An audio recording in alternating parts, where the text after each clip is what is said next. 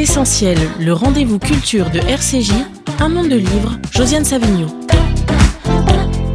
Bonjour, et bien ce dernier monde de livres pourrait s'appeler Forever Picasso.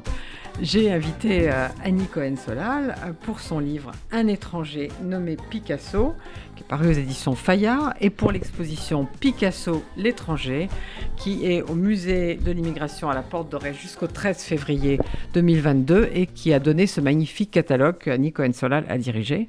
Et j'ai aussi invité une lectrice et une libraire que vous connaissez bien, Colette Kerber, parce que dans sa librairie de la rue Rambuteau, euh, elle a les cahiers de Colette, elle a beaucoup défendu ce livre, qu'elle a attiré l'attention du jury féminin sur ce livre, qui aurait pu euh, passer à côté parce que le dit jury, parce que le livre était sorti au printemps et qu'on était concentré sur le livre de la rentrée. Et du coup, Picasso, l'étranger, un étranger nommé Picasso, a eu le prix Femina euh, Essai. Et puis, euh, on va faire aussi une rencontre au cahier de Colette euh, dimanche avec Annie Cohen-Solal. Donc, si vous voulez acheter ce livre qu'il faut absolument acheter, c'est le moment. Alors, on le sait, Picasso a fait couler beaucoup d'encre, de l'encre bonne et de l'encre mauvaise.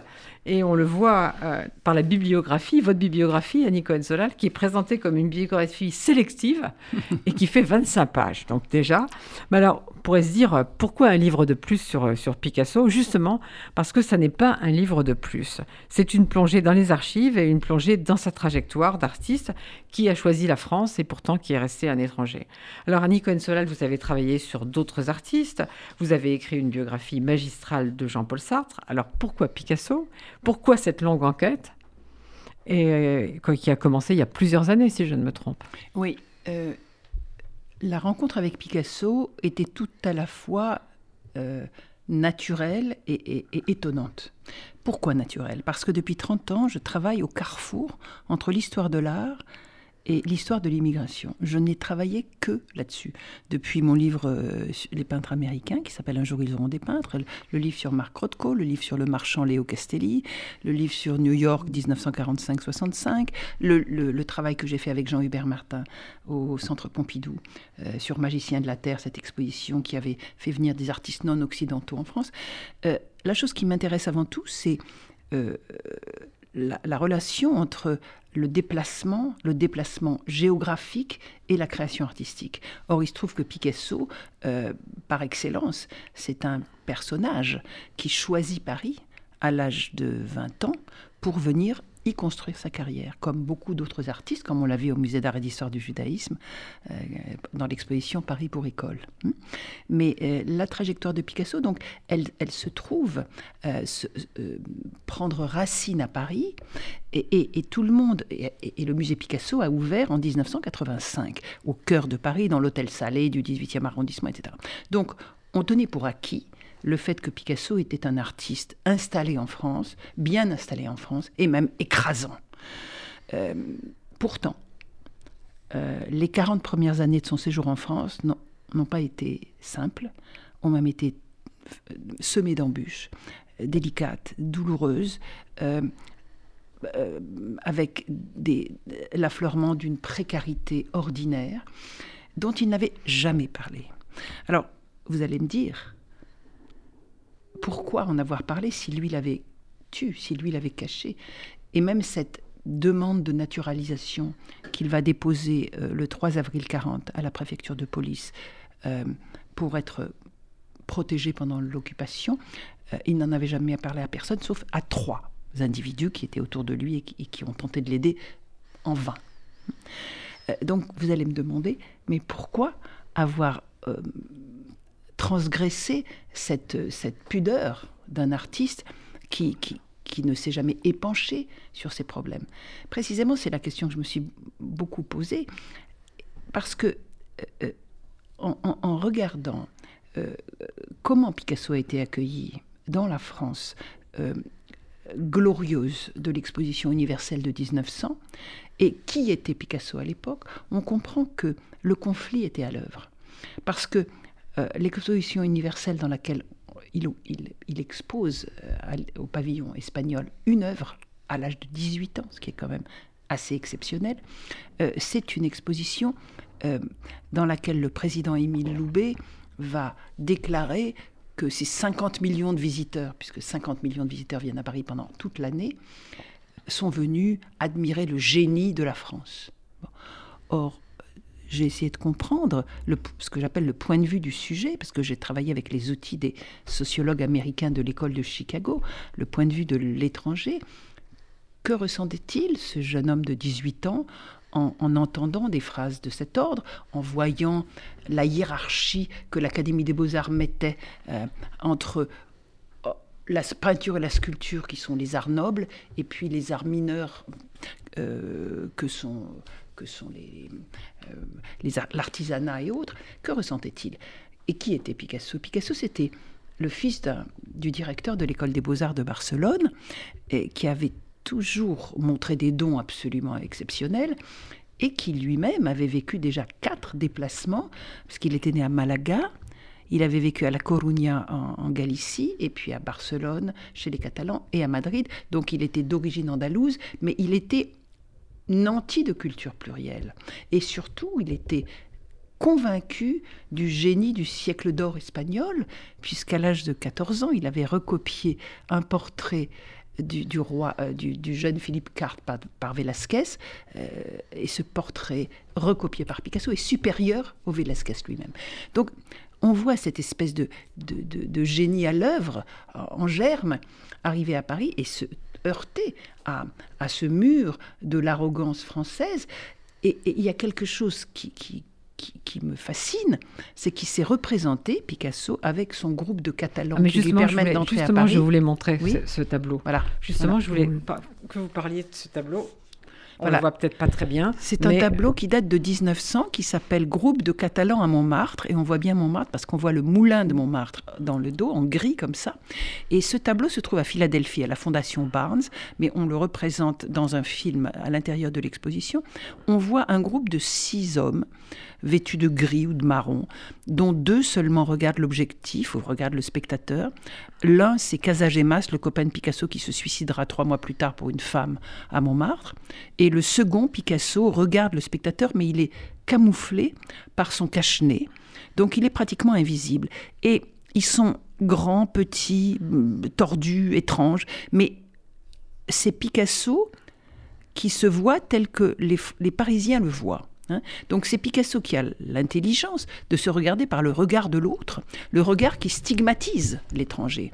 Et, il se rend parfaitement compte à quel point il est décalé par rapport à la norme parisienne, et il va, euh, et là je redeviens sartrienne, le regard de l'autre m'enferme dans quelque chose qui n'est pas moi parce qu'il est pour l'autre, et il va s'acharner à s'extirper du regard de l'autre et de ce groupe de Catalans pour hein, construire son identité à l'intérieur de cette ville étouffante qu'est Paris, euh, avec des stratégies absolument fascinantes. Donc mon livre et ma recherche tentent de dévoiler les différentes stratégies de ce jeune homme pour pouvoir finalement conquérir son espace et dompter cette, cette porte étroite qu'on lui, lui lègue quand il arrive à Paris et qui est un, une entrée minable quelque part.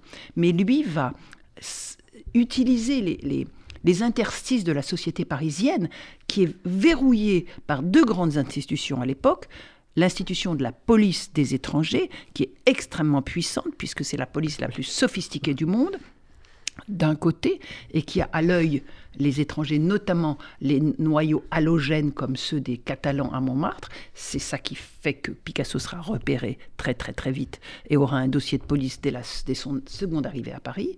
D'un côté la police et de l'autre côté l'institution de l'Académie des beaux-arts qui de tradition, est une institution qui se, qui se renouvelle euh, qui, euh, de manière complètement endogène, avec des professeurs à l'école des beaux-arts qui sont des académiciens des beaux-arts, qui sont membres du jury du salon et qui ne votent que pour leurs élèves. Donc une institution extrêmement rigide, qui ne regarde que du côté de Louis XIV et du bon goût français, entre guillemets, et qui est absolument réfractaire aux avant-gardes. Or, précisément, Picasso, ce qu'il veut, c'est être disruptif. Mais justement, on va rentrer dans les détails. C'était trop long. On va, non, c'est pas trop long, mais on va entrer dans les détails. Vous, faites, vous faites tous les, vous rassemblez toutes les questions. Alors c'est difficile. On va entrer dans les détails quand même. Je vais, je vais revenir. Mais euh, l'exposition justement, c'est un prolongement euh, du livre ou c'était pré, préexistant? Enfin, les deux étaient, étaient pensés en même temps? En fait, en fait, euh, l'idée l'idée de travailler sur Picasso, qui est une idée qui ne me serait jamais venue parce que il est écrasant, vient de, du jour où Benjamin Stora, président du conseil d'orientation euh, du musée de l'immigration, a parlé de, de, Picasso et de ces étrangers dont on, dont on parlerait dans les expositions de ce musée. Ce musée a été inauguré le 15 décembre 2014 par le président Hollande, alors qu'il fonctionnait déjà comme tel depuis sept ans. C'est quand même, ah c'est quand même étonnant. Donc il y, a vraiment un malaise avec ce musée, quoi. Et effectivement, euh, quand, quand, Benjamin Stora a dit, mais on parlera de Picasso et de son dossier de naturalisation, euh, je me suis rendu compte que j'en ai parlé à Laurent Lebon et je me suis rendu compte que les deux mondes, le monde euh, des historiens de l'immigration, ne connaissaient pas le monde des historiens de l'art. Benjamin Stora et Laurent Lebon, chacun ne connaissait pas le nom de l'autre. Ils ne se connaissaient pas. Donc moi, je trouve que cette espèce de cloisonnement est, de, quelque chose de, très étrange. Donc on les, je les ai présentés et il a été décidé que je serais commissaire d'une exposition Picasso à l'étranger. Donc c'est comme ça que tout a commencé. À ce moment-là, Laurent Lebon ouvrait, euh, devenait directeur du musée Picasso et ouvrait les archives. Et immédiatement, j'ai pu euh, plonger dans les archives tout à la fois euh, de la police, euh, des archives nationales, les archives de Paris, etc. Et surtout les archives Picasso qui sont extrêmement riches, difficiles d'accès, très difficiles d'accès, et en, commençant par, par parvenir à, à, lire la correspondance de sa mère que personne n'avait jamais lue auparavant. Et ça, ça a été un, moment exceptionnel. Je pense qu'une une enquête de cette qualité-là, je crois que j'aurais jamais pu en rêver. C'était une merveille, une enquête d'une richesse, d'une complexité et d'une euh, d'une profusion absolument étonnante. Parce que effectivement, une des choses qui m'a qui m'a étonnée, Josiane, si vous voulez, dans, dans, les dans les retours de la presse, c'est que apparemment euh, la presse est assez unanime par rapport même tout à fait unanime par rapport à ce travail sur euh, la nouveauté. Euh, je pense qu'il faut être culotté pour commencer à travailler sur Picasso. Et, moi, je ne l'ai fait que parce qu'il y avait cette opportunité-là. J'aurais jamais osé, je veux dire. C'est un type écrasant. En 1939, le plus grand historien d'art sur Picasso, qui s'appelait Alfred Barr, le mhm. directeur du MoMA à New York, disait Jamais on a autant écrit sur aucun artiste que sur Picasso. On était en 39. Ça a continué. Mais alors, Colette Kerber, je me pose une question. C'est-à-dire que euh, ce livre, vous l'avez beaucoup défendu. Mais alors, 700 pages un livre qui coûte quand même 28 euros. Comment on fait pour, pour le vendre? C'est-à-dire comment C'est l'enthousiasme qui, qui, vous porte? Ben Là, je pense que c'était l'enthousiasme parce que moi, quand j'ai commencé, bon, je connais le travail d'Annie Cohen-Solal et m'a toujours passionné, mais je ne pensais pas au départ arriver à le lire avec un plaisir mais immense. C'est la première page. Et bon, vous venez d'entendre, vous voyez comment elle parle des archives et, et cette passion d'Annie Cohen eh ben, elle me l'a transmise, elle m'a transmise pour en parler à mes clients. Et c'est vrai que là, on commence et on n'arrête pas. Hein. C'est, un livre admirable parce que c'est vrai que moi, je pensais tout connaître sur Picasso, enfin tout connaître, avoir lu beaucoup de choses sur mmh. Picasso. Et là, et en plus, Picasso, c'est, c'est, vraiment ce côté étranger auquel on ne pensait, enfin moi, j'avais jamais pensé à à son arrivée en France, comment il serait traité. Moi, j'ai une question pour Colette. Est-ce que vous pensez qu'une des, une des clés pour euh, entrer dans le livre, ça vient du fait que je me mets en scène? Parce que euh, ça fait quand même longtemps que j'écris et que et, je, me souviens qu'au début, euh, dans mon premier travail, c'était ma thèse sur Paul Nizan, je disais nous. Ah, j'aime pas qu'on dise nous. Mais je sais, mais je sais, mais, mais, je sais bien, moi, aussi j'ai horreur de ça. mais c'était. Mais c'était l'élégance universitaire. Tu, ne pouvais pas dire je. Et, peu à peu, je me suis un petit peu mise en scène déjà dans Léo Castelli, etc. Hum. Mais là, je me suis complètement mise en scène. Est-ce que vous pensez que Colette, que c'est c'est peut-être ça qui, qui... Eh ben, parce que mon arrivée aux archives de la police, des choses comme ah, mais ça. Je, pour moi, c'était ça. Mhm. Pour moi, mhm. c'était ça. C'était parce que je me suis dit, il faut quand même être culotté pour aller aux archives et prendre à voir, parce qu'on sent la, la, passion, votre, votre bonheur finalement d'être dans cet endroit que j'imagine sordide, mais je ne sais pas. Mais c'est pas très accueillant. Non, c'est ce que j'imaginais, et je me suis dit cette passion qu'a Annie Cohen-Solal d'aller dans ses archives. Mais bon, qu'est-ce que je, je trouve, je, je trouve bon.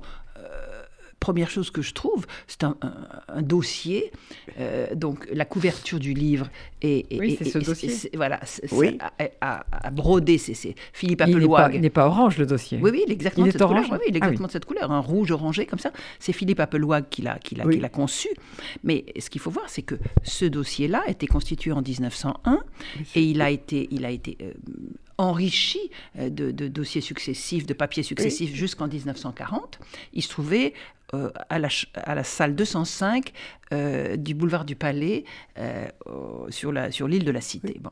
Et en 1940, les nazis sont arrivés et ils ont volé des dossiers importants d'étrangers célèbres. Ils les ont mis sur une péniche, ils les ont transportés quelque part et puis en train, ils les ont amenés à Berlin. Donc le dossier de Picasso est arrivé à Berlin en 1940.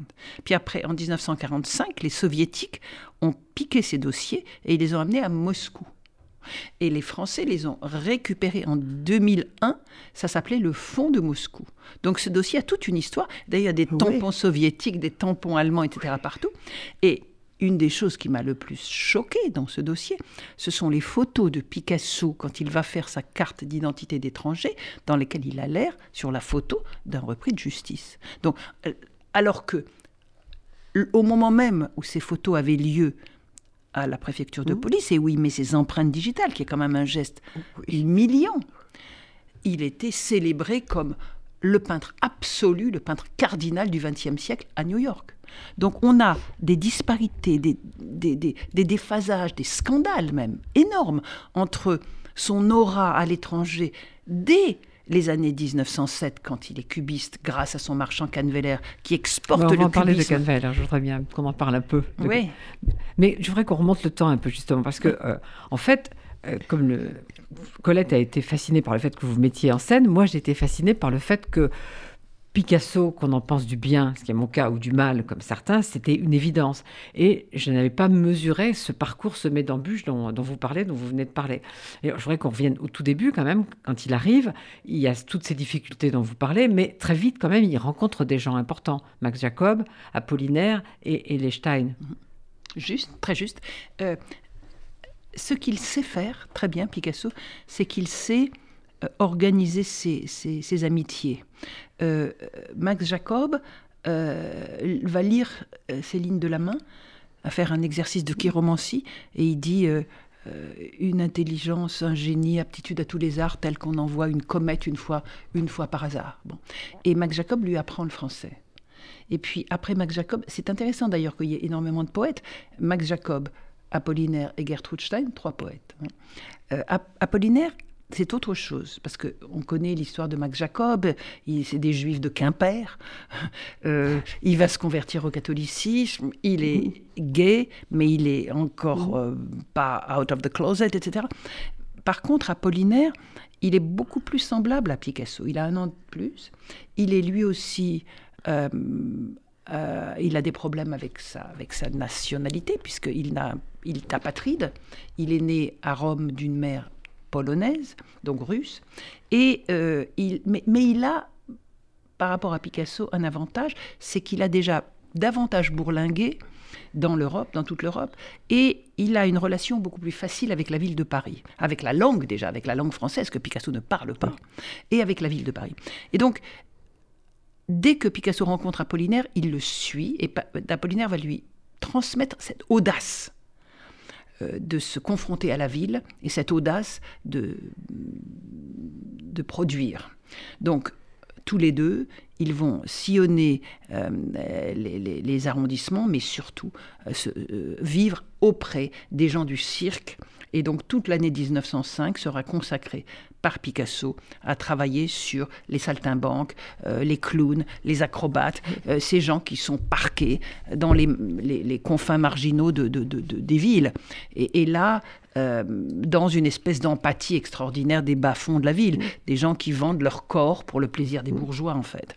Donc, alors, euh, les Stein, c'est encore autre chose, parce que ce sont des expatriés, et très, très, très, très riches, multimilliardaires, et ils vont être les, premiers collectionneurs de Picasso dans leur, euh, maison de la rue de Fleurus, derrière le jardin du Luxembourg. Voilà, donc, euh, effectivement, les premiers contact de Picasso dans la ville de Paris sont des gens excentrés.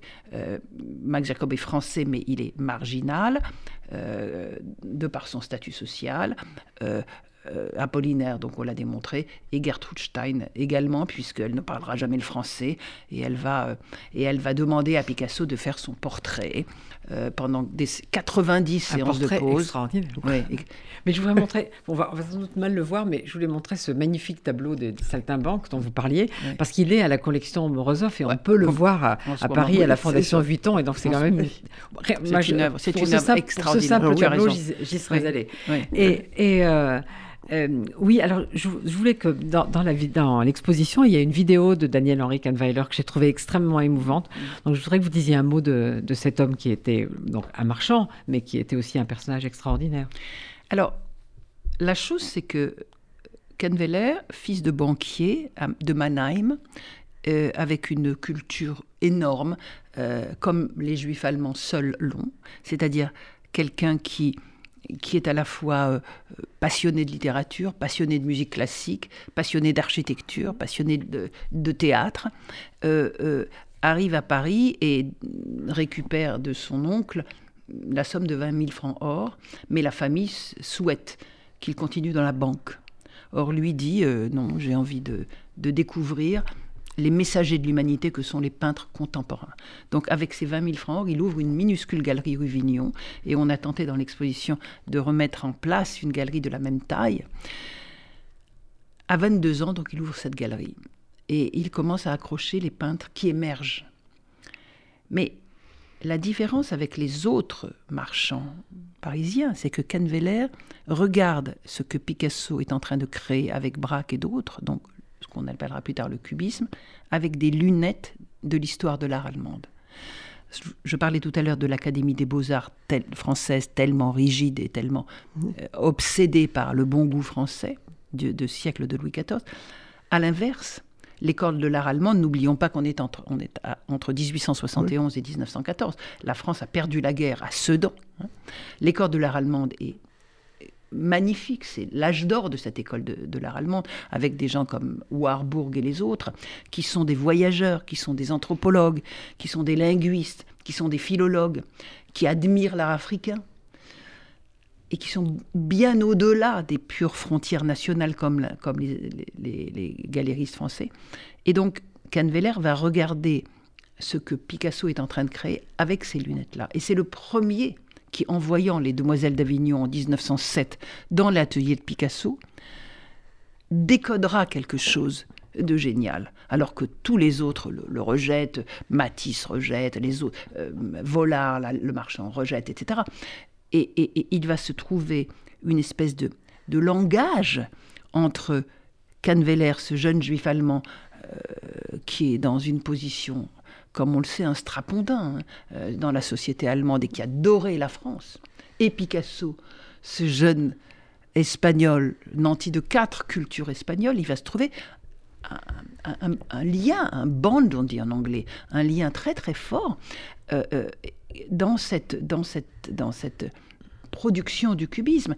Donc, Canveller accueille tous les tableaux qui arrivent de la butte Montmartre et, les, montre et, les vend et les exporte. Et c'est pour ça qu'on a mis une carte pour montrer à quel point le cubisme s'exporte. Il y a très peu de gens qui achètent le cubisme en France. Il y a, trois personnes peut-être. Et, les plus grands acheteurs et les plus grands admirateurs du cubisme, ce sont les juifs allemands, ce sont les austro-hongrois, ce sont les, Russes, Tchoukine et Morozov, et tout ça est, mené de main de maître par un Canveller qui qui photographie chaque tableau, euh, organise des archives, stimule ses collectionneurs, stimule les critiques d'art. Il y a des critiques d'art magnifiques qui en général sont juifs aussi, comme Karl Einstein, qui va mourir pendant la guerre d'Espagne. Et, donc, il se crée dans cette niche Canveller derrière la Madeleine une espèce de, de micro-société complètement comme une bulle, complètement isolée de Paris, dans laquelle il y a un import-export de cette production qui se fait à Montmartre et qui se trouve exportée. C'est un exemple de la première mondialisation. Ce qui se passe entre Canveller et Picasso entre 1907 et 1914, c'est un exemple de la première mondialisation. Et tout cela va être démoli, cassé de manière immonde par la Première Guerre mondiale, quand euh. Canveller va être mis à l'index parce qu'il est allemand, donc ennemi, donc étranger, donc Bosch. Et tout ce qu'il avait montré, c'est-à-dire le cubisme avec un K, va être dénoncé comme produit par des métèques et des gens qui n'aiment pas le goût français. Euh, donc, dès le 1er décembre 1914, la galerie de Canveller, qui était un, amoureux de la France, un amoureux de la France, va être mise sous séquestre.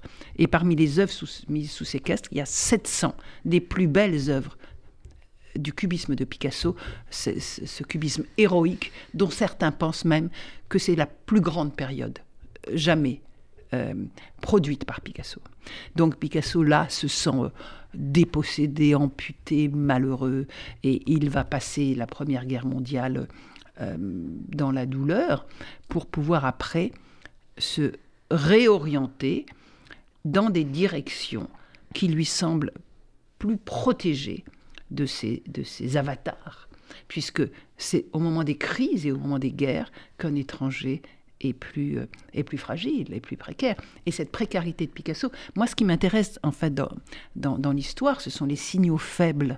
C'est pour ça que je refuse que euh, la thèse, le travail, euh, les découvertes soient instrumentalisées de manière un peu un peu, un peu superficielle, quand Picasso a été torturé. Non, il n'a pas été. Non, il a, eu du mal à vivre à certaines périodes de crise. il a été humilié il, s'est senti précaire, euh, et ça se voit dans la correspondance. Un homme qui va beaucoup l'aider, c'est André Level, à ce moment-là. André Level a acheté le plus grand tableau de la période des saltimbanques, qui s'appelle Les Saltimbanques. C'est un tableau de 2 mètres sur 2 mètres, 50, qui se trouve à la National Gallery de Washington, et qui ne peut pas voyager parce qu'il a été donné avec une clause qui interdit euh, son déplacement cette œuvre, on l'a reproduite dans l'exposition. Elle est, elle est fabuleuse. Et euh, euh, à ce moment-là, euh, Picasso avait besoin d'argent. On est en 1908, il faisait glacial, il n'avait pas de quoi se chauffer. Et il y avait face à face, dans l'atelier du bateau Lavoir, qui était un atelier pourri, où il y avait un point, d'eau potable pour 35 ateliers, se faisait face ce grand tableau des saltabanques avec six personnages, roses, et de l'autre côté, les Demoiselles d'Avignon, produit en moins de deux ans. Deux tableaux à l'esthétique rigoureusement opposés. Et à ce moment-là, Picasso s'est dessaisi de, ces grands saltimbanques. Celui qu'il a acheté, c'est André Level. Et André Level l'a revendu avec son collectif de collectionneurs cinq ans plus tard, en 1914. Mais il avait une clause qui disait que quand il revendait l'œuvre, il rendrait à l'artiste 20% de la plus-value. Ce qu'il a fait, il a envoyé à Picasso un chèque de 4000 francs or, qui était un cinquième de la production annuelle de Picasso, un chèque absolument important pour lui. Et André Level, c'est lui qui va devenir, c'est quand vous, me demandiez comment Picasso avait organisé ses amitiés, André Level va devenir auprès de Picasso son ministre de l'administration, son ministre des finances, son ministre de la justice, puisque c'est un grand bourgeois français d'origine juive converti, entre parenthèses, qui va, et qui a donc une sensibilité extraordinaire pour la, précarité de Picasso, qui va soutenir Picasso et l'aider à, tous les moments clés de sa vie, euh, quand il a des déboires avec l'administration. Donc très très tôt, Picasso a des moyens de se protéger contre l'horreur de l'administration française avec ses, fonctionnaires euh, ces agents de guichet qui ont un pouvoir exorbitant, euh, comme parfois comme celui qui a refusé la naturalisation de Picasso en 1940. C'est un très petit bonhomme, minuscule bonhomme, euh, nasillon, euh, euh, extrêmement péténiste, qui va, par hargne, par jalousie, par bêtise, au moment où Picasso est un immense artiste repéré aux États-Unis, il va lui interdire de passer quatre années voilà, plus tranquille et, lui imposer cette douleur de, quatre années dans la précarité au moment de la Deuxième Guerre mondiale. Mais Annie cohen ce que vous montrez très bien dans Un étranger nommé Picasso, c'est ce que vous venez de dire. C'est à la fois, il y, a, deux trajectoires. Il y a la trajectoire d'un artiste qui est en train de se mondialiser, comme vous disiez, et puis il y a une autre trajectoire où il est dans la précarité. Il y a un de vos chapitres qui s'appelle Face à une police toute puissante, l'artiste dans tous ses états 1919-1939. Mais malgré tout, contrairement à ce que certains ont voulu dire sur votre livre, euh, vous montrez, comme vous venez de dire, qu'il n'a pas été rejeté par tout le monde, qu'il a eu des amis proches et il a eu des soutiens.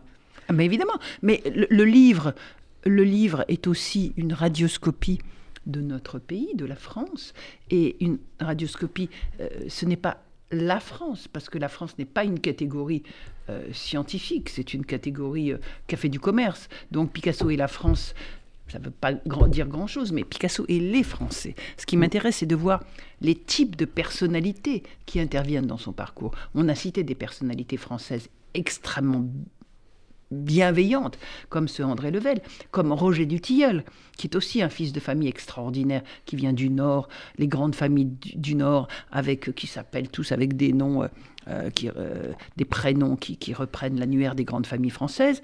Roger Dutilleul avait une, passion pour Picasso. Après ça, on va trouver Étienne de Beaumont. Il y a beaucoup d'aristocrates, hein, des grands bourgeois. Des... Étienne de Beaumont, qui est un, aristocrate qui habite, qui a un hôtel particulier aux Invalides, qui adore l'avant-garde. Et après la Première Guerre mondiale, euh, l'aristocratie française relève la tête. Elle a baissé la tête pendant tout le 19e siècle, mais comme ce sont des militaires et les femmes travaillent à la Croix-Rouge, les aristocrates euh, ont, donné pour la Première Guerre mondiale. Et il y a un moment où ce sont les aristocrates, on pense à beaucoup de familles, hein, euh, vont, vont devenir des, euh, des, mécènes pour l'avant-garde. Alors, euh, Étienne Beaumont euh, commande des œuvres à Picasso, lui, lui commande des panneaux pour sa, pour sa bibliothèque, le, fait intervenir avec, avec Eric Satie. Un autre aristocrate qui est formidable dans la vie de Picasso, c'est Romuald d'Or de la Souchère, avec un nom pareil. Hein. Il est marseillais, il est communiste, il a, son nom est inscrit à Yad Vashem, c'est un juif, euh, un, bénéfacteur d'une famille juive, puisqu'il il, il, aide un petit enfant, l'enfant d'un médecin juif pendant l'occupation. Il aide aussi Michel Simavski, qui est polonais, qui va lui présenter Picasso. Et donc Romuald de la Souchère est le premier conservateur de musée à Antibes à inviter Picasso à venir travailler dans les murs de ce palais Grimaldi. Mais on va pas avoir le temps de parler de tout, ça j'en suis sûre, mais je veux absolument qu'on parle quand même de Guernica. Et d'ailleurs, euh, vous rendez un très bel hommage à Dora Maar, donc je voudrais lire quelque chose, puisqu'on doit à Dora Maar... J'adore Dora Maar. On doit à Dora Maar les photos de, de, la jeunesse de Guernica. C'est très, très important de voir comment le taureau s'est retourné, etc. C'est absolument magnifique. Donc euh, je vais lire quelque chose.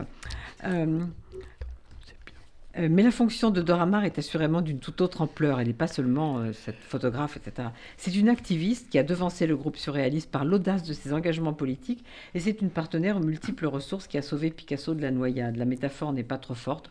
Au moment de son impasse personnelle, en trouvant la solution des grands Augustins, n'a-t-elle pas procuré à Picasso, alors dans une phase de précarité absolue, le locus où ancrer sa vie et développer sa création? Remède indispensable pour donner sens à sa trajectoire diasporique récemment amputée. C'est une femme aux cultures multiples, enfin, c'est quelqu'un de très intéressant, euh, Dora. C'est une, une photographe surréaliste qui est euh, au même niveau de Picasso, enfin pratiquement. Euh, quand ils se rencontrent, elle lui, a, elle lui est présentée par Bataille, elle a des œuvres qui ont été achetées par le MoMA à New York et elle va l'initier à la photographie. Il avait déjà été photographe, il y a eu une très belle exposition d'Anne Baldessari Picasso photographe au début de sa vie, mais elle va lui enseigner des techniques de photographie, et même une chose magnifique, c'est qu'elle le prend comme modèle. Il y a des photos de Picasso des portraits de Picasso par Dorama où elle va peindre autour du visage de Picasso. Donc elle le maltraite, elle est, elle, elle est sujet et il devient objet, ce qui est extraordinaire. Et ce que je trouve fascinant, c'est que Guernica, s'inspire euh, de la photographie surréaliste de Dora euh, on voit un, bras qui, tient une lumière, on voit euh, une femme qui tombe. Et, quand on regarde les photos surréalistes de Dorama, je ne sais pas si vous avez vu l'exposition Josiane et Colette de Dorama au Centre Qu'est-ce que vous en avez pensé Qu'est-ce que vous en avez pensé ah ben, une merveille. Oui, ah ben c'était oui. Pour moi, c'était un vrai choc parce que je ne connaissais pas son travail photographique, en fait. Oui, oui. C'est une, une, femme ah avec une imagination ah, extraordinaire. mais, alors, Dorama, c'est aussi ce tableau. Mhm. La femme qui pleure, mhm. j'en dis un mot parce que euh, il a fait couler beaucoup d'encre ce tableau euh, sur le fait que euh, Picasso est un homme qui aurait qui aurait mal, ça mal comporté avec les femmes. Alors évidemment, en cette période où on voudrait que tous les artistes soient des gentils garçons, euh, c'est pas facile. Mais je voudrais quand même dire que que euh, Françoise Gillot, qui est une des femmes de Picasso, vient d'avoir 100 ans, donc elle n'a pas trop mal survécu. Mais c'est un argument que vous avez entendu, Annie Cohen-Solal, et vous, Colette Kerber aussi, à la ah bah librairie oui, Bien sûr, évidemment. évidemment. je pense surtout dans cette période euh, MeToo et de, de, féminisme radical, oui. Mais euh, effectivement, je l'ai entendu disant. Je suis très contente. Je suis très contente que vous souleviez cette, que vous souleviez cette question. C'est très important. Je pense que c'est capital de parler de, question, cette question Picasso et les femmes. Moi, moi je prendrais la, le, euh, la question autrement. Euh, Picasso est le fils d'une mère adorante. Euh, c'est le fils unique de sa mère. Il est porté par sa mère et souvent on, on s'aperçoit que le génie, les génies sont les fils d'une mère adorante. elle lui écrit quatre lettres par semaine pendant 40 ans, et chaque lettre se termine par ces mots, reçoit des baisers nombreux de ta mère qui t'aime tant et jamais ne t'oublie. Mais elle lui dira ça jusqu'à l'âge de 65 ans. Et euh, si elle l'engueule, si elle le maltraite, si elle, si elle se plaint qu'il n'écrive jamais, euh, néanmoins, elle est pour lui une, force absolue. Donc la force, Picasso et les femmes, c'est d'abord Maria Picasso y Lopez. En dehors de ça, il y a énormément de personnages féminins dans la vie de Picasso qui ont des fonctions diverses. Vous parlez de la fonction de Dora Maar par rapport à Guernica, qui est essentielle sur le plan esthétique, créatif, euh, euh, intellectuel et autres on peut commencer par parler de Fernande Olivier. Moi d'ailleurs, vous verrez, euh, Madame Savigno, que dans mon livre, je ne nomme pas les femmes par leur prénom, mais par leur nom complet. Hein. Je suis absolument opposée à cette manière de, de, tutoyer euh, Fernande et Françoise. Donc il y a Fernande Olivier, hein, qui est un modèle de Montmartre, qui va vivre une passion physique avec Picasso, de jeunes personnages très beaux et très, très sensuels, hein, et qui aussi est un des éléments d'intégration de Picasso dans la vie parisienne. Euh, la langue, les coutumes, euh, c'est avec Fernand Olivier que ça se passe. Elle écrira dans, leur voyage à Gozol, dans les Pyrénées euh, catalanes, elle écrira des, lettres extraordinaires à, Apollinaire, par exemple, en parlant de ce tonnerre. Il l'emmène, il emmène Fernand Olivier sur un âne, euh, faire 18 km à dos de mulet pendant un jour et demi pour arriver dans ce, dans ce lieu de 2800 mètres d'altitude dont il va ressortir puissant. c'est extraordinaire. Il y, aura aussi euh, femme, la femme officielle Olga Koklova, euh, sur laquelle il y a eu des expositions qui m'intéressent moins moi personnellement. Et puis il y aura la découverte de Marie-Thérèse Walter, qui est une jeune beauté. Ça, c'est important, Marie-Thérèse Walter. Marie-Thérèse est une jeune beauté extraordinaire, puisque Picasso s'était laissé embourgeoiser par, par l'épouse traditionnelle, pure, vierge au moment du mariage, ballerine, ballerine, etc., euh, russe. Mais Marie-Thérèse Walter, c'est euh, dans ce moment difficile d'un ménage traditionnel qui ne fonctionne pas, Picasso rencontre cette jeune beauté euh, d'origine suédoise, athlétique, merveilleuse, qui va, pour laquelle il va développer une passion absolument exceptionnelle, donner lieu à des œuvres exceptionnelles et donner lieu aussi à la naissance d'une fille, Maya, qui naît en 1935 et qui va dévoiler donc dans, dans, cette, dans ce nom dit bourgeois euh, l'existence de cette passion. Euh, et, c'est à, ce moment-là, avec la naissance de leur fille, que Picasso devra choisir et euh, se mettra à la poésie parce que il est dans un, dans un, dans un cul-de-sac, en fait. Donc voilà, on a des, on a des moments comme ça. Alors, euh, effectivement, euh, Picasso a 40 ans de plus que Marie-Thérèse Walter. Marie-Thérèse Walter n'a pas, de, n'a pas de métier. Néanmoins, Picasso est un excellent père. Picasso va, se, va s'occuper euh, de toutes ces familles, de tous ces foyers. Et quand on me demande, je vous ne l'avez pas demandé, mais vous auriez pu me demander, pourquoi Picasso n'est-il pas allé aux États-Unis pendant la guerre? Je réponds, mais Picasso avait des familles en France, plusieurs familles, une famille recomposée. Il y avait la première femme et de son fils Paul. Mmh. Il y avait la deuxième maîtresse et sa fille Ma- Maya. Il y avait euh, sa relation sa, très très forte avec Dora Maar. Et puis après, il y aura Françoise Gillot qu'il ne pourra pas épouser parce qu'il n'est pas divorcé de, de- de Olga Koklova, avec laquelle il aura deux enfants. euh, Paloma. Claude et Paloma, dont je porte le foulard aujourd'hui, qui m'a été offert par euh, Françoise Gillot et qui est un très très beau foulard. Je l'ai- mis en votre honneur. Il est, on peut le décrire, il est marron, beige, euh, On doit le voir, je suppose. euh, noir et avec des, avec des croisillons dorés. Et- super. Et en fait. Euh, Et après, il y a Jacqueline qui est là. et alors, et alors euh, voilà, Françoise Gillot donc, accompagne Picasso pendant sa période communiste. Elle est aussi artiste, c'est elle qui le cherche plus ou moins, puisqu'elle est beaucoup plus jeune que lui. Et ils vont vivre à Valoris, dans le sud. Et, et quand Françoise Gillot s'en va, Picasso reste dans le sud, il ne reviendra plus à Paris. Et il rencontre une jeune femme qui s'appelle euh, Jacqueline Roch, qui est donc la nièce des, des céramistes qui vont l'initier à la céramique. Je pense qu'il est très important aussi de parler de Suzanne Ramier, qui est la céramiste qui va initier Picasso. Euh, il y a beaucoup de femmes qui ont des relations. Euh, Marie Cutoli, cette femme qui va aider Picasso au moment de la naturalisation.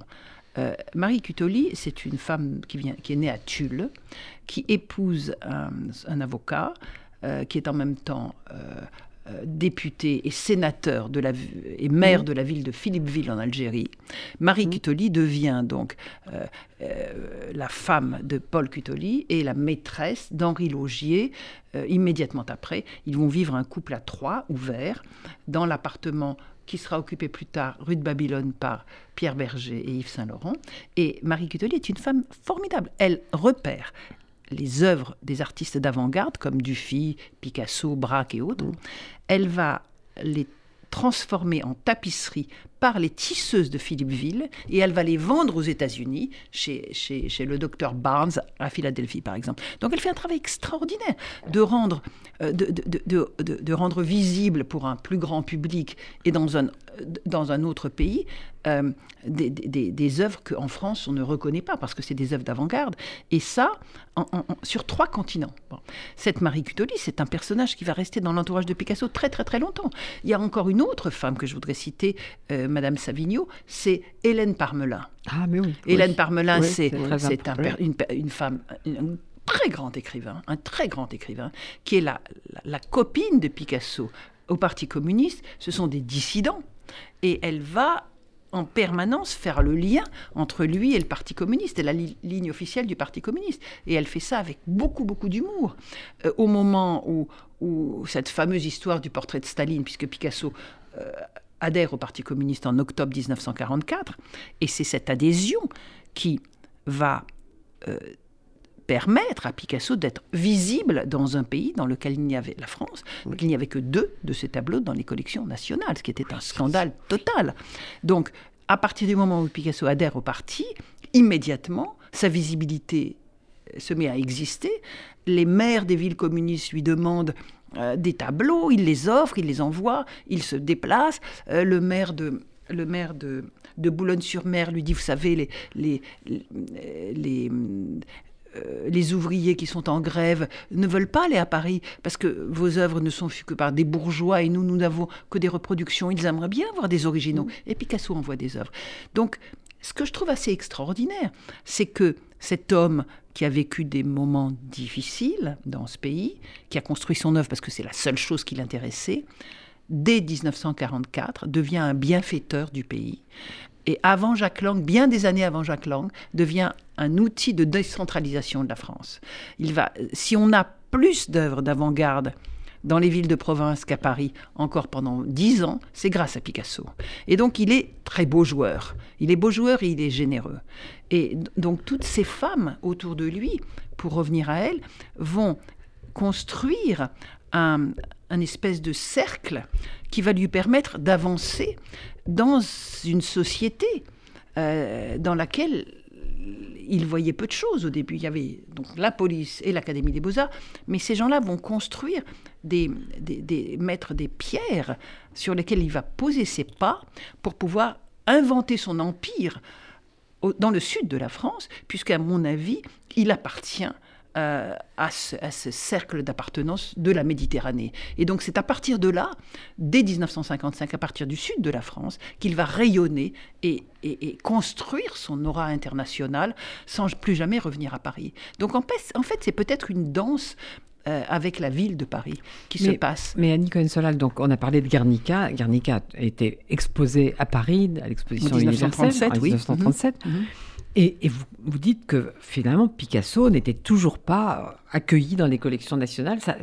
la vapeur s'est inversée à quel moment pour Picasso? Après sa mort seulement? Non, pas du tout, avant. Puisque en 1947, un homme est nommé à la tête du Musée national d'art moderne, c'est Jean Cassou qui était un résistant, qui connaissait Picasso, dont la mère est andalouse, etc.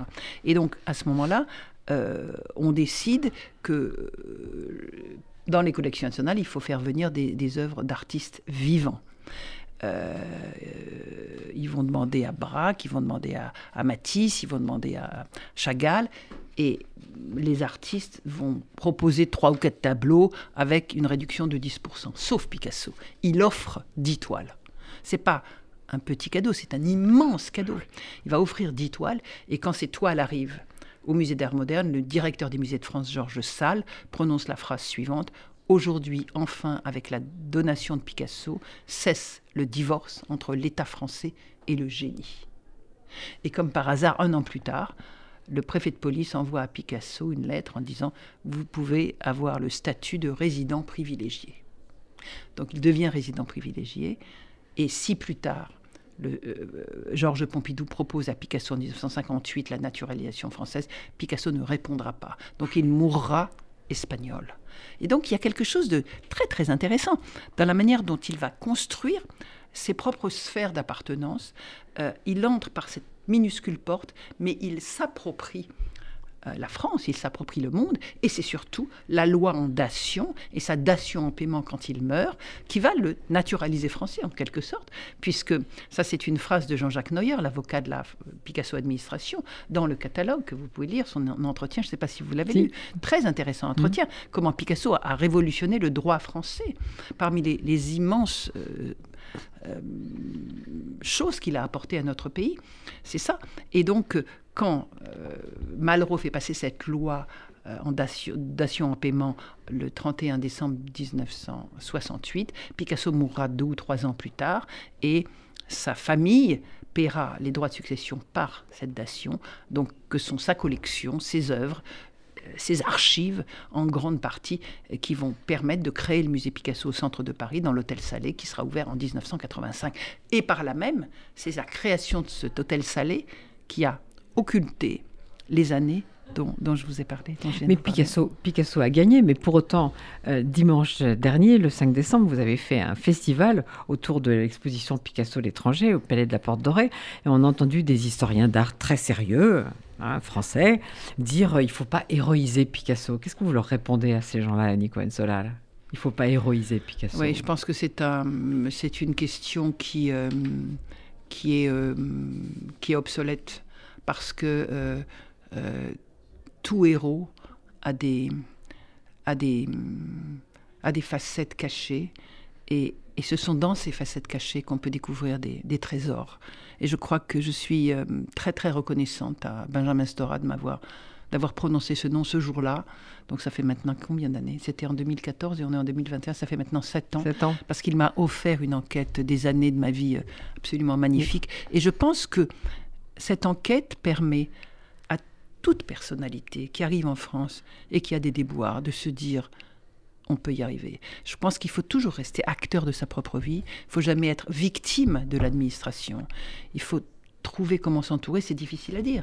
Parce que je pense que euh, c'est un pays qui est riche de ses cultures multiples, de, de l'hybridation de ces cultures, on le sait bien. Et jamais, jamais, Madame Savigno, je n'aurais pensé que ce livre et cette exposition euh, seraient visibles dans une période euh, présidentielle comme celle-là, avec des débats comme ceux-là. Mais l'exemple de Picasso, je crois, peut répondre très clairement à beaucoup de. Mais c'est là. Et Colette Kerber, quand on aime Picasso, on aime tout. Mais est-ce que vous avez un, un, un tableau qui vous touche particulièrement Alors moi, là, c'était un dessin d'un tableau, c'est sur les acrobates, là, les saltimbanques. Je sais qu'on Et a le- fini. ouais, Et le tableau de Notre-Dame de Paris en 45, vue du quai des Grands Augustins. Moi, je voulais montrer Ulysse, Ulysse et, et les sirènes, qui est, qui est quelque chose que j'aime, que j'aime beaucoup. Et naturellement, euh, on est en train de déborder, donc il ne faut pas. Donc, Picasso l'étranger, et s'il vous plaît, allez à cette exposition qui a un parcours absolument magnifique et très agréable en plus. Vous avez fait une très belle scénographie à Nico Solal. C'est Laurence Et donc- Fontaine. Et Laurence donc, Fontaine. ce catalogue est très très intéressant. Et puis, un étranger nommé Picasso. D'ailleurs, venez donc euh, dimanche à 16h chez Colette Kerber euh, au Cahier de Colette, rue Rambuteau. Et puis, euh, comme ça, vous pourrez repartir avec ce livre. Et là, vraiment, vous n'allez pas vous ennuyer pour la période de Noël. Merci à toutes les Un deux. plus Merci livres. À, Louise Denis pour la réalisation. Et elle va me fra- fracasser parce que j'ai débordé. Et maintenant, le journal de Rudy Saada. Merci beaucoup.